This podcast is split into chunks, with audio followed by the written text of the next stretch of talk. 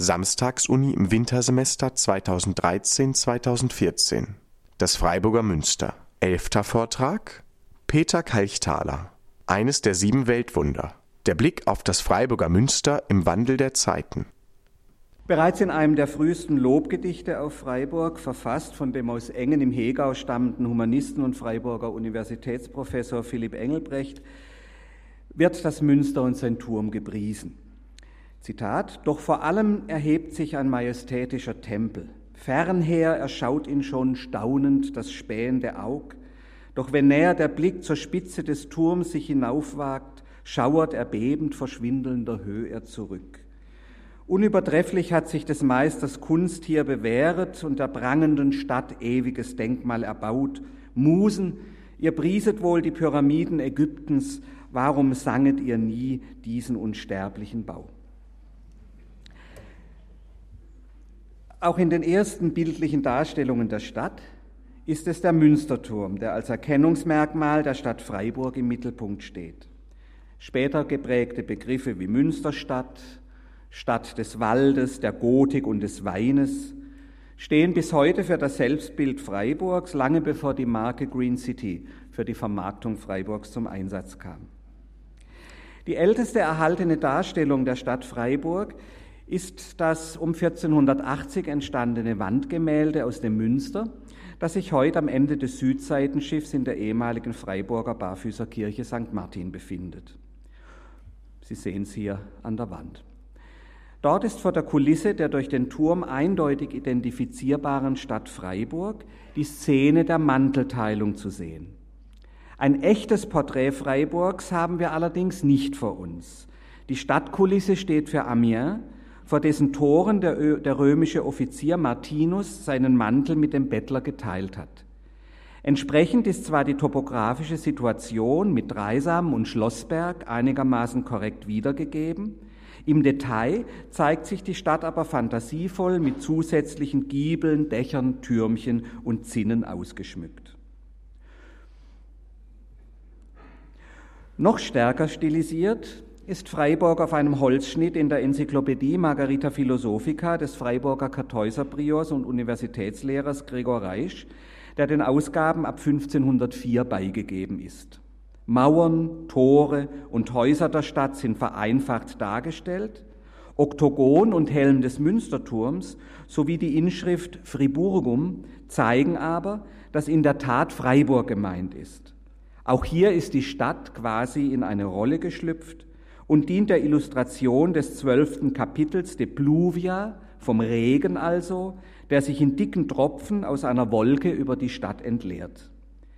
Im 17. Kapitel de Terremotu vom Erdbeben neigt sich die Stadt denn auch dramatisch zur Seite und die Spitze des Turms bricht ab.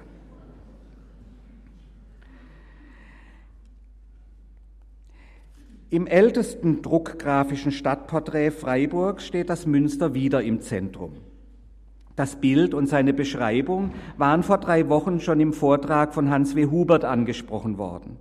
In seinem Holzschnitt zum Freiburg-Kapitel in Sebastian Münsters Kosmographie hat der Berner Holzschneider Hans Rudolf Manuel genannt Deutsch 1549 das Münster in seiner Größe sogar leicht gesteigert, so dass es beim Blick von Süden auf die Stadt und die dahinter aufragenden Schwarzwaldberge die gesamte Szenerie beherrscht. In der ausführlichen Stadtbeschreibung wird dem Münster besondere Aufmerksamkeit zuteil. Ich zitiere, weiter ist in dieser Stadt ein fast hübsch Münster. Fast heißt in diesem Frühneuhochdeutsch sehr. Also nicht fast wie heute. Also weiter ist in dieser Stadt ein fast hübsch Münster mit einem hohen Turm, der mit sonderlicher Kunst von Grund auf bis an den höchsten Gipfel geführt, mit eitel Quader und gebildeten Steinen. Desgleichen man in deutschen Landen nicht findet nach dem Turm zu Straßburg. Die Heiden hätten ihn vor Zeiten unter die sieben Wunderwerk gezählt, wo sie ein solch Werk gefunden hätten. Insgesamt darf Manuels Holzschnitt als erste verlässliche zeitgenössische Bildquelle für Freiburgs bauliche Entstehung und seine topografische Lage angesehen werden. Eine weitere frühe Ansicht, diesmal von Westen gegen den Schlossberg, zeigt die ebenfalls in der ersten Hälfte des 16. Jahrhunderts entstandene Zeichnung in der Handschrift von Johann Sattlers Zähringer Chronik, die heute in der Badischen Landesbibliothek in Karlsruhe aufbewahrt wird. Der Blick auf die Stadt von Westen wurde auch bei den Vogelschauen auf Freiburg genommen, die eine eigene Gruppe von Darstellungen der Stadt bilden. Sie begründete 1589 der Solothurner Kupferstecher Gregor Sickinger mit seinen beiden Vogelschauansichten. Hier sind neben dem Münster insbesondere die Pfarrkirche St. Nikolaus in der Neuburg und die Stadttore im Maßstab vergrößert, um sie im Stadtbild hervorzuheben.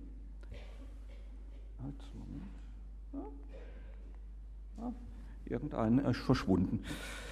Also eigentlich wird jetzt, äh, wollte ich zuerst den großen Sickinger zeigen, von sechs noch erhaltenen Kupferplatten gedruckt ist der repräsentative große Sickinger, von dem sich in Freiburg keine zeitgenössischen, sondern nur spätere Abzüge erhalten haben. Die Stadtansicht wird von den Stadtpatronen flankiert und ist im Rahmen mit einer Stadtchronik versehen. Der hier zu sehende kleine Sickinger Stich, der quasi als Volksausgabe von einer Platte gedruckt wurde, war das direkte Vorbild für die wohl bekannteste Vogelschau der Stadt in Matthäus Merjans Topographia Alsatiae. Das Münster bildet materiell als Gebäude und geistesgeschichtlich als wichtigstes Gotteshaus die Mitte der Stadt. Hier der Ausschnitt aus dem kleinen Sickinger Und hier der wesentlich bekanntere Merjan-Stich, der aber wirklich, da kommt der Begriff auch her, abgekupfert wurde vom kleinen Sickinger. Er hat das gleiche Format, gleiche Größe und ist eine Umzeichnung des kleinen Sickinger Stichs, ist aber damals vor der Einführung von Copyright und vor Plagiatvorwürfen ähm, in Dissertationen nicht ehrenrührig gewesen. Das war absolut üblich. Jetzt, ähm, Sie wissen vielleicht, das Copyright im modernen Sinn ist ja erst in England im 18. Jahrhundert eingeführt worden. Führend war da der Kupferstecher und Maler William Hogarth. Die Tradition der Vogelschauen wurde im 18. Jahrhundert in Darstellungen der kriegerischen Handlungen um Freiburg fortgesetzt. Als Beispiel zeige ich einen Ausschnitt aus dem großen Gemälde der Belagerung von 1713, das der offizielle Schlachtenmaler König Ludwigs XIV. Jean-Baptiste Martin der Ältere für den Herzog von Villars nach 1713 gemalt hat. Es hing bis vor wenigen Jahren in seinem Schloss Vaux-le-Vicomte südlich von Paris. Aus der gleichen Zeit stammt der auf Pergament gezeichnete Plan wohl von dem Freiburger Festungsbaumeister Melchior August de la Venerie für den Prinzen Eugen von Savoyen gezeichnet. Mit höchster Detailtreue stellt er wie seine Vorgänger eine wichtige Quelle zur Baugeschichte der Stadt dar. Bei Münster ist neben dem Gebäude selbst die Gestaltung des Platzes von höchstem Interesse. Das ist ein Ausschnitt aus diesem Pergamentplan. Zeigen jedoch die älteren Ansichten neben der Friedhofsmauer auch das Beinhaus, das Bäckerlicht und das Friedhofskreuz, die allesamt im weiteren Verlauf des 18. Jahrhunderts abgebrochen worden sind. In den kriegerischen Jahrzehnten des 17. und 18. Jahrhunderts zeigte die Freiburger Bürgerschaft ihre ganz besondere Beziehung zur Hauptkirche der Stadt. So wird mehrfach berichtet, dass Bürger, Rat und Militär während Kampfhandlungen und Belagerungen im Münster Schutz suchten. Angesichts der blutigen Schlacht die im August 1644 am Schlierberg zwischen der bayerischen Reichsarmada und zwei französischen Armeen tobte, gelobten Bürger und Offiziere im Münster den Bau eines lauretanischen Heißleins, falls die Franzosen die Stadt verschonten. Das wurde dann tatsächlich auch errichtet. Das ist die Loreto-Kapelle. Es hat allerdings wie vieles nicht nur in Freiburg etwas länger gedauert, über 20 Jahre, bis nach dem Gelübde die Kapelle dann tatsächlich auf dem seither Lorettoberg genannten Schlierberg errichtet wurde. Von eben jener 1653 begonnenen Loretto-Kapelle aus beobachtete König Ludwig XV. im Herbst 1744 die Belagerung der Stadt. Trotz einer der schlimmsten Kanonaden, die Freiburg je erlebte, blieb das Münster nahezu unversehrt. Der Befehlshaber des Angriffs, Marschall de Coigny, hatte die Schonung des Münsters zugesagt, wenn im Gegenzug der Lorettoberg mit dem König nicht beschossen werde. An einen Fehler des Kanoniers auf dem ähm, Schlossberg erinnert ja noch heute die Kanonenkugel, die in der Loretto-Kapelle eingemauert ist.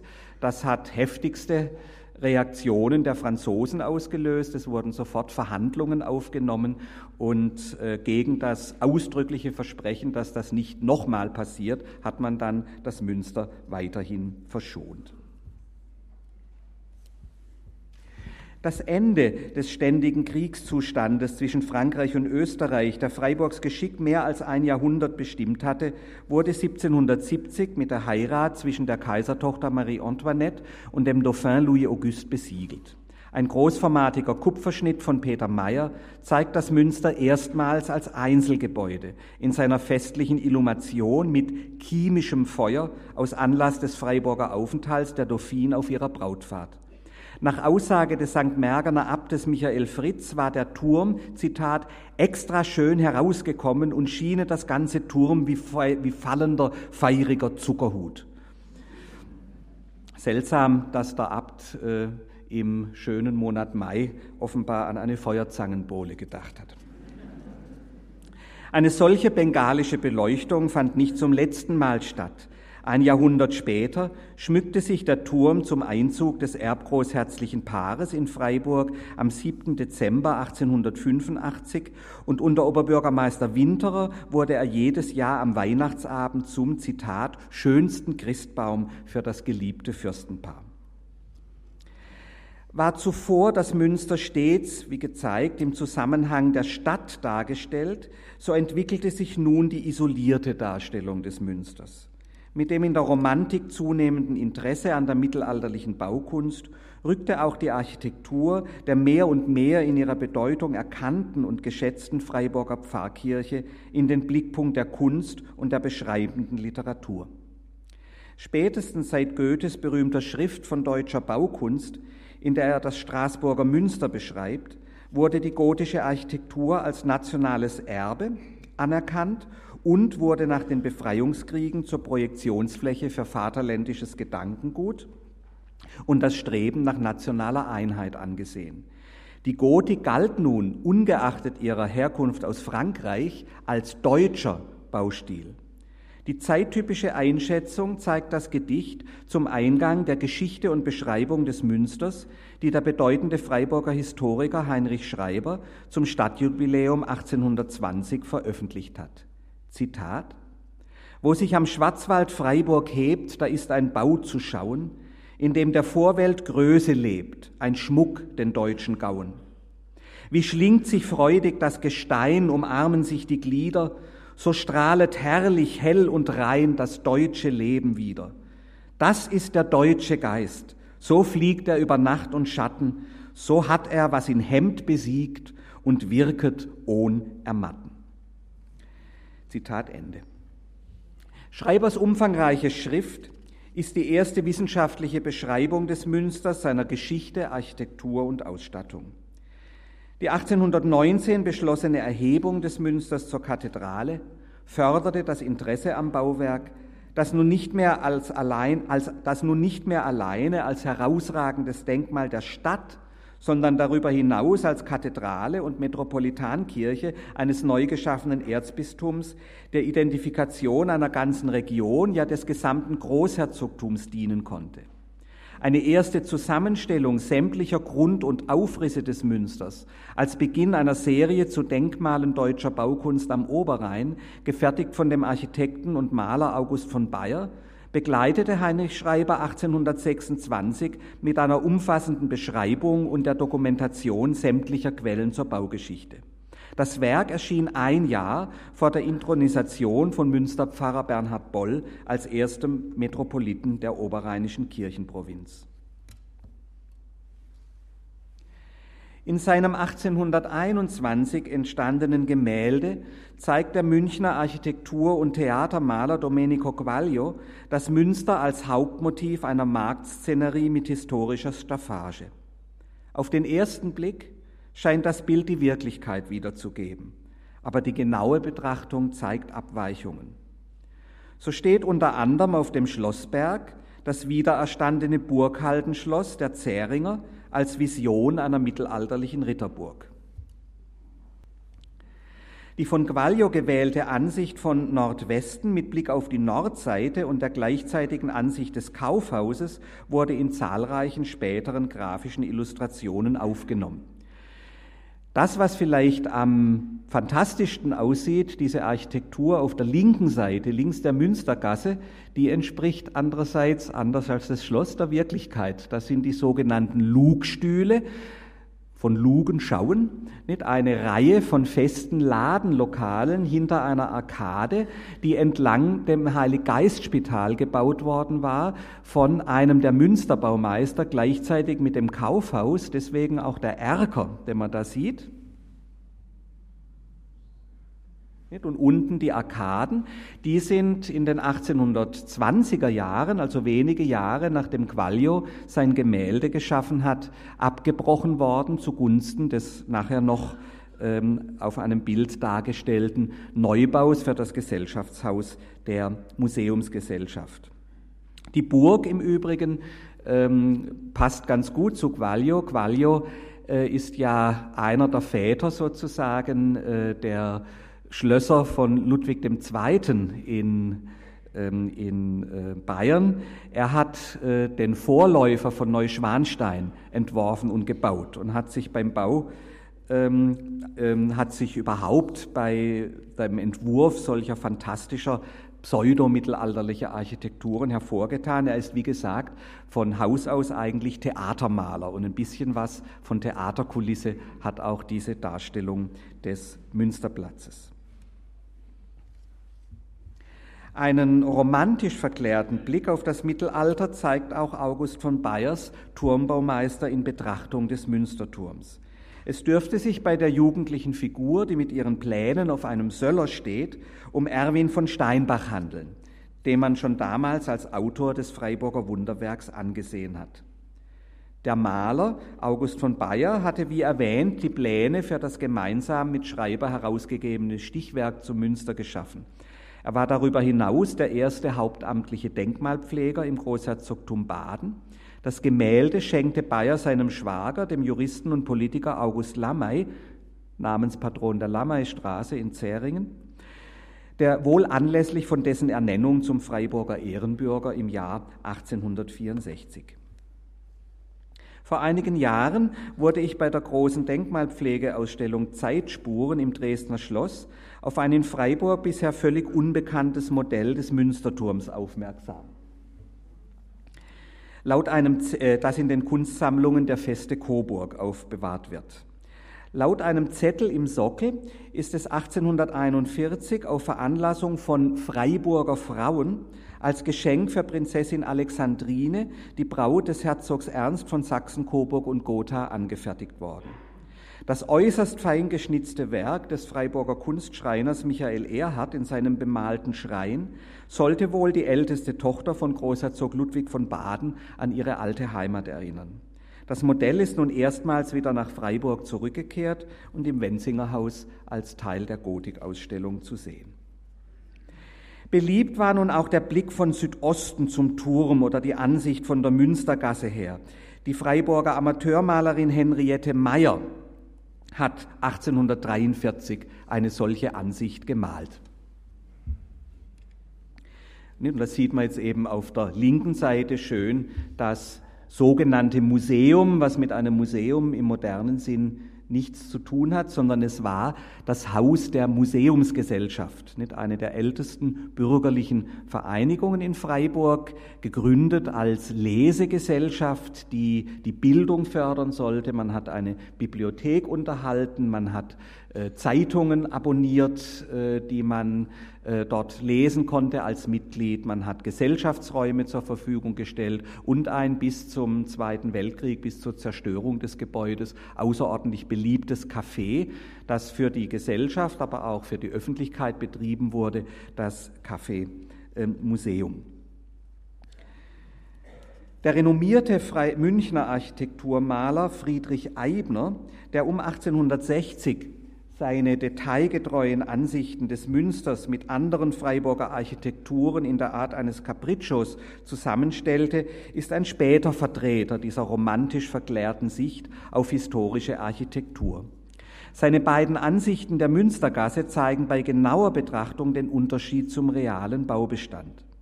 Auf dem Blatt von 1871 hat Eibner an die Stelle des von Henriette Meyer korrekt wiedergegebenen klassizistischen Versammlungshauses der Museumsgesellschaft das alte Kollegium vom Franziskanerplatz, dem heutigen Rathausplatz, gesetzt. Jenes Gebäude also, das 30 Jahre später zum neuen Rathaus umgebaut wurde. Kann man hier sehr schön erkennen. Mit den beiden Erkern. Der Fischbrunnen stand tatsächlich an der Stelle, nicht? nachdem man den Bertholdsbrunnen äh, errichtet hatte. 1807 hat man den Fischbrunnen nach Norden an die Münstergasse versetzt, also das entspricht der Realität auch das Gebäude auf der rechten Seite mit dem Erker, den man ja beim Wiederaufbau in moderner Form wieder errichtet hat, ähm, entspricht auch der Realität, aber links hat er eben, wie gesagt, das alte Kollegium, wie es damals noch hieß, das spätere neue Rathaus hingesetzt.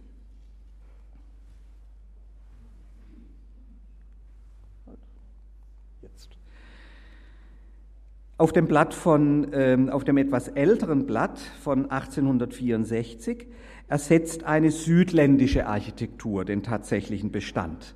Also da hat man das Gefühl, das ist so eine oberitalienische oder äh, vielleicht Südtiroler ähm, Architektur, die hier steht. Auch das ist reine Fantasie und ist im Sinne einer romantischen Zusammenstellung. Auch Eibners Ansicht vom Münsterchor und ähm, dem alten Werkstattgebäude der Bauhütte, erweist sich bei näherem Hinschauen als romantische Überhöhung der Realität. Während er das Hüttengebäude selbst lediglich durch einen kleinen Vorbau bereichert,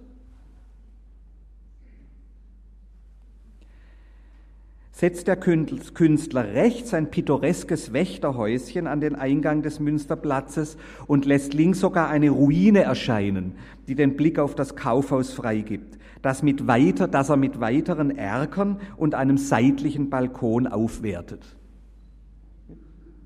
Das ist der echte Erker. Hier hat er an die Seitenfassade Fenster und einen zusätzlichen Balkon gesetzt und nach hinten noch einen Erker. Also das Gebäude zeigt er quasi als freistehendes Gebäude. Und diese Ruine gab es natürlich nie. Die ist nur da, damit man den Blick aufs Kaufhaus hat. Genauso wenig wie es dieses Häuschen la Rottenburg auf der, ob der Tauber, was man auf der rechten Seite sieht, ähm, in Freiburg je gegeben hat. Die alte Münsterbauhütte ist ja in der Tat eins, überhaupt eins der wenigen Fachwerkhäuser, die es in Freiburg gehabt hat.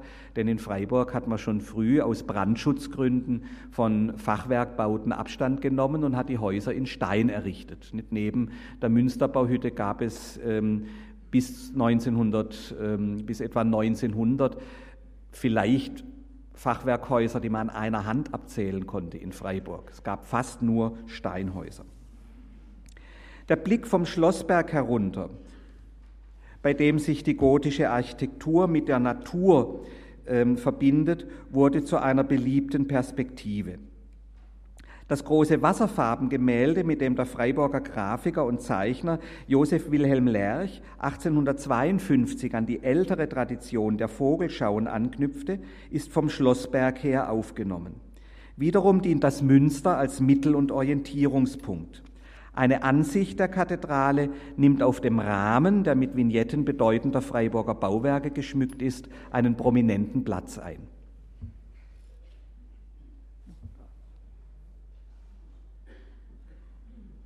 Im Gegensatz dazu dann schön ökumenisch, links das Münster, rechts die Ludwigskirche, also die beiden, die Hauptkirchen der beiden großen Konfessionen. Das, ist die Ludwigskirche.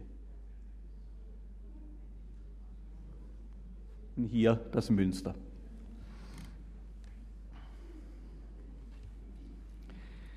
Eine typische Ansicht äh, vom Schlossberg ist äh, diese dieses Blatt von Karl Ludwig Frommel, das der Hamburger Grafiker Jens Grey 1836 gestochen hat.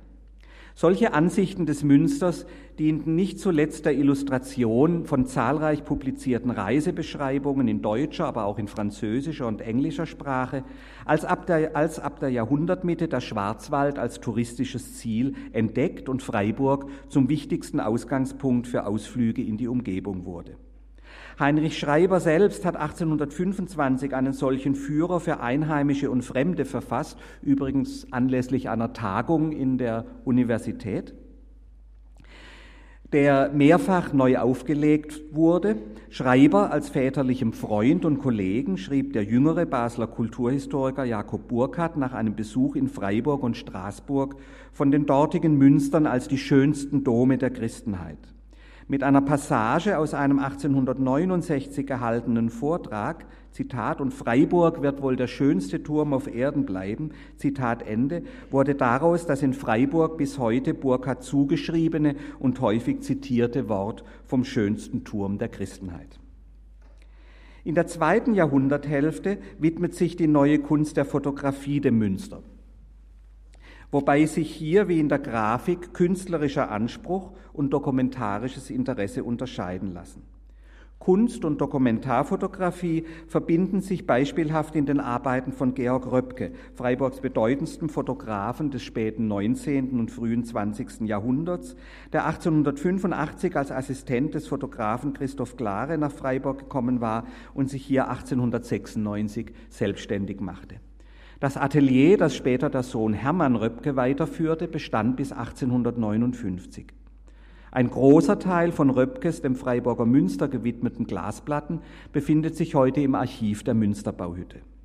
Im 20. Jahrhundert war es dann vor allem der Fotograf und Filmemacher Wolf Hart, der mit seinen umfangreichen Bildbänden äh, über das Münster Maßstäbe für künstlerisches Schaffen und Dokumentieren gleichermaßen setzte. Als Beispiel für Röpkes Werk zeige ich eine Aufnahme um 1900 vom Schlossberg herunter. Gute 40 Jahre älter ist die Aufnahme vom Turmunterbau, die Gottlieb Theodor Hase angefertigt haben dürfte, der sich 1854 als erster professioneller Fotograf in Freiburg niedergelassen hatte. Das ist eigentlich ein sehr schönes Foto mit kleiner Marktszene. Es ist nachmittags aufgenommen, was Sie am Licht sehen können. Es wundert einem, dass der Hund so still gehalten hat, denn das sind mehrere ähm, Sekunden Belichtungszeit, die man für so ein Foto braucht. Und es gibt eine ganze Reihe von Fotos aus der Zeit, wo man so einen Hund oder auch Kinder nur als Schatten oder verwackelt sieht. Denn im Gegensatz zu den Erwachsenen, denen man sagen könnte, jetzt bleibt mal so eine halbe Minute stehen, damit ihr auf dem Foto auch drauf seid, haben die Kinder natürlich nicht stillgehalten und die Hunde sind weggelaufen. Also das ist insofern eine etwas seltenere Aufnahme.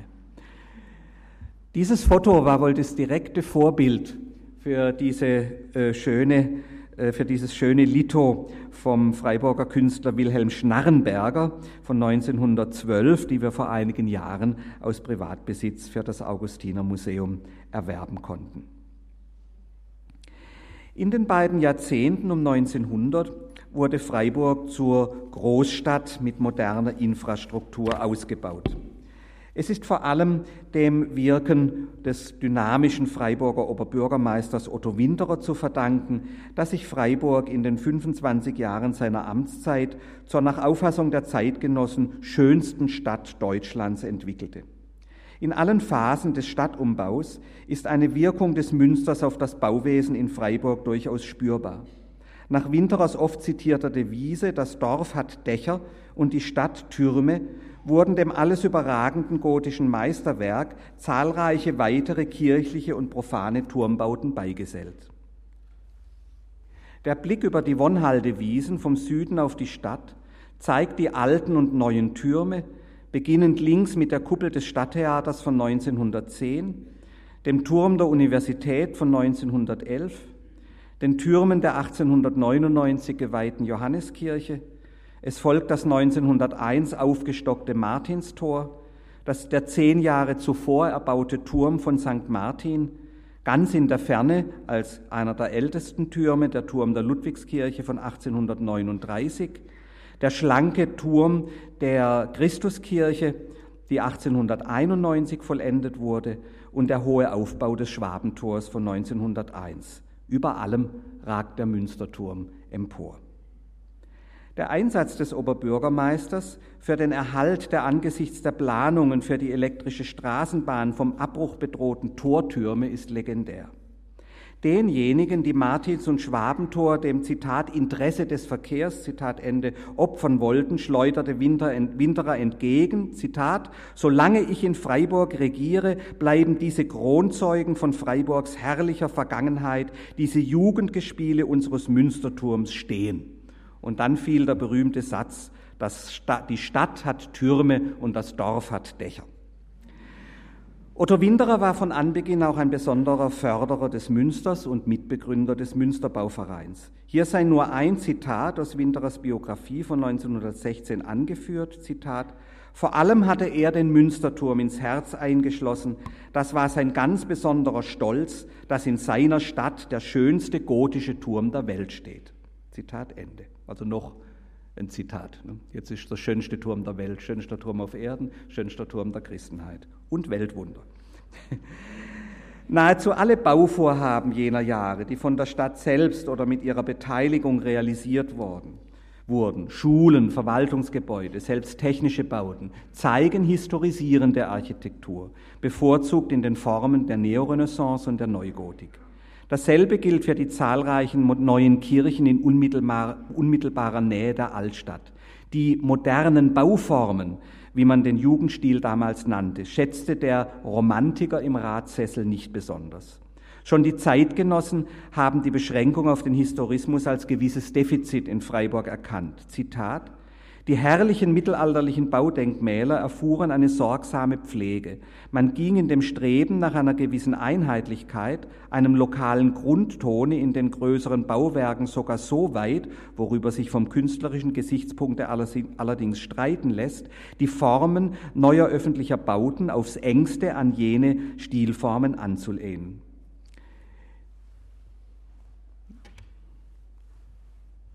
Dieser Haltung entspricht der Entwurf von Max und Karl Anton Meckel, den sie 1902 zum Wettbewerb für den Neubau des Kollegienhauses der Universität eingereicht haben. Die spätgotischen Formen hätten vor allem Winterer sehr behagt und einen Reflex zum Chor des Münsters geboten. Auch die Stadtplanung der 1920er Jahre war geprägt vom Versuch, das alte Stadtbild zu bewahren und mit modernen Bauformen zurückhaltend zu sein. Stadtbaumeister Karl Gruber war ein ausgewiesener Experte auf dem Gebiet der historischen Stadtplanung und beschäftigte sich mit der historischen Gestalt der deutschen Stadt. Sein gleichnamiges Buch Gestalt der deutschen Stadt wurde zum Standardwerk. Das Idealbild einer mittelalterlichen Stadt sah er in Freiburg. In seinem Entwurf für einen Notgeldschein der 20er Jahre zeigt er das mittelalterliche Stadtbild ebenso wie in seiner Idealansicht der Stadt um 1300 mit dem im Bau befindlichen Münster. Noch einmal sollte dieses Münster in ganz besonderer Weise den Maßstab und die Richtschnur für städtisches, äh, städtisches Bauen abgeben. Der Luftangriff vom 27. November 1944 hatte große Teile der Altstadt als Trümmerfeld hinterlassen. Inmitten der Ruinen ragte nahezu unversehrt das Münster auf. Viele Zeitzeugen sprachen von einem Wunder, und schon bald kursierten erste Gerüchte, dass Münster sei bewusst geschont worden. Ja, man habe sogar die Christbäume gesehen, die als Gefechtsfeldbeleuchtung auf das Münster herabschwebten, um es aus dem Bombardement auszusparen. Keiner dieser Berichte hielt einer Nachprüfung stand. Und natürlich ist es ein großer Zufall, göttliche Fügung, Glück, wie auch immer, dass kein direkter Treffer die Kathedrale traf. Die emotionale Bindung der Freiburger an ihr Münster jedoch wurde durch das scheinbare Wunder umso stärker. Immer wieder wird von der Hoffnung berichtet, die bei allem Leid und aller Zerstörung in der schwer getroffenen Stadt durch den Erhalt des Münsters wach blieb. Kaum etwas drückt die Gedanken dieser Zeit besser aus als Reinhold Schneiders Sonett, das er zu Beginn des Jahres 1944 verfasst hat, also zehn Monate vor dem Angriff auf die Stadt. Zur Erinnerung an den 27. November 1944 wurde das Gedicht 1981 in die Schlusssteinplatte im Oktogon des Hauptturms eingeschlagen. Der Turm des Freiburger Münsters. Steh unerschüttert herrlich im Gemüte, du großer Beter glaubensmächtiger Zeit, wie dich verklärt des Tages Herrlichkeit, wenn längst des Tages Herrlichkeit verglühte. So will ich bitten, dass ich treulich hüte das Heilige, das du ausstrahlst in den Streit, und will ein Turm sein in der Dunkelheit des Lichtes Träger, das der Welt erblühte. Und sollt ich fallen in dem großen Sturm, so sei es zum Opfer, dass noch Türme ragen und dass mein Volk der Wahrheit Fackel werde. Du wirst nicht fallen, mein geliebter Turm, doch wenn des Richters Blitze dich zerschlagen, steig in Gebeten kühner aus der Erde. Mit Fug und Recht darf man behaupten, dass sich der Wiederaufbau der Stadt anders gestaltet hätte, wären das Münster oder sein Turm zerstört worden. Für den Freiburger Theologen, Historiker und Universitätsrektor Johannes Finke war das Münster ein Zitat Symbol der Hoffnung und der Verpflichtung und damit des Willens, um gerade aus den Trümmern eine neue Zukunft bauen zu helfen. Zitat Ende. Stadtoberbaurat Josef Schlippe als Planer des Wiederaufbaus knüpfte zwar im Wesentlichen an seine schon vor dem Krieg entwickelten Vorstellungen für die Entwicklung und Modernisierung der Innenstadt an, in einem Grundsatzreferat im Dezember 1945 stellte er aber klar, dass der Wiederaufbau, Zitat, auf dem alten Zähringer Grundplan und in einer gewissen heimatgebundenen Anpassung an das historische Stadtbild, Zitat Ende, zu erfolgen habe.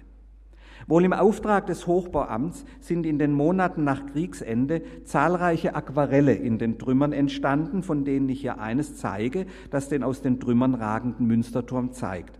Sie wurden lange im Stadtplanungsamt aufbewahrt und sind heute Teil der grafischen Sammlung des Augustinermuseums. Wir hatten vor einigen Jahren eine Ausstellung im Wenzinger Haus mit diesen Aquarellen. Zu den zentralen Planungsmaßnahmen gehörte natürlich die Wiederherstellung des Münsterplatzes in der alten Größe und Form als Fassung für das glücklich erhalten gebliebene Bauwerk. Hochhäuser innerhalb des Altstadtrings schließt die Bauordnung mit Rücksicht auf das Münster aus. Der Turm am Predigertor konnte nur mit dem Hinweis auf das einst an dieser Stelle aufragende Stadttor als einziger Bau seiner Art im Altstadtbereich realisiert werden.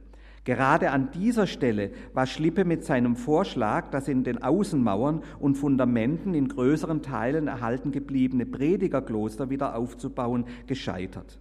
Noch Jahre nach dem Krieg hatte der Giebel der Dominikanerkirche mit dem durch die Bomben wieder freigelegten gotischen Westfenster ein eindrucksvolles Fotomotiv mit Blick auf den Münsterturm abgegeben.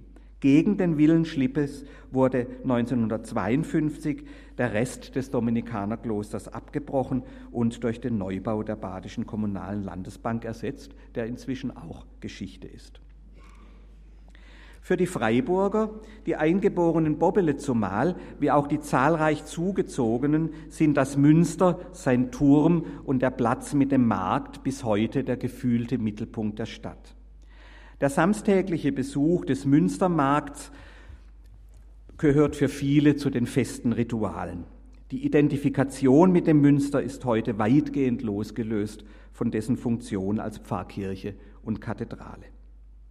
Vor einigen Jahren warb der Münsterbauverein mit einem Prospekt, bei dem der Turm des Münsters wegretuschiert war, um zu zeigen, was Freiburg ohne sein wichtigstes Bauwerk fehlen würde. Der Umgang mit dem Turm als Symbol der Stadt soll ja Mitte der 60er Jahre im Gemeinderat zu heftigen Diskussionen um das 1964 vom Schwabentor aus gemalte Freiburgbild des berühmten Malers Oskar Kokoschka geführt haben. Zeigt es doch den Blick auf das Münster vom Schwabentor über Oberlinden mit abgeschnittener Turmspitze. Obwohl der Künstler der Stadt einen ungeheuer günstigen Preis gemacht hatte, wurde der Ankauf abgelehnt. Angeblich, weil der Münsterturm fehlt. Tröstlich nur, dass das Gemälde über drei Jahrzehnte später als Dauerleihgabe aus Privatbesitz ins Museum für Neue Kunst einziehen konnte und dort heute ausgestellt ist. Der Blick auf die Stadtbilder durch die Jahrhunderte hat gezeigt, dass das Münster die eigentliche Marke Freiburgs ist. Es steht wie kein anderes Bauwerk für die Identität der Stadt. Das große Interesse an der diesjährigen Samstagsuniversität aber auch der Umstand, dass unsere Ausstellung Baustelle Gotik im Augustinermuseum und im Wenzingerhaus nach kaum mehr als zwei Monaten schon über 20.000 Besucherinnen und Besucher empfangen konnte, belegen dies eindrucksvoll. Sorgen wir dafür, dass unser Weltwunder, dessen Bau eine kleine Stadt mit gerade mal 8000 Einwohnern gestemmt hat und vor 500 Jahren vollendete, auch die nächsten 500 Jahre bestehen kann, als Zeugnis des Glaubens, als architektonisches Meisterwerk und als erlebte, als gefühlte und als tatsächliche Mitte unserer Stadt. Vielen Dank.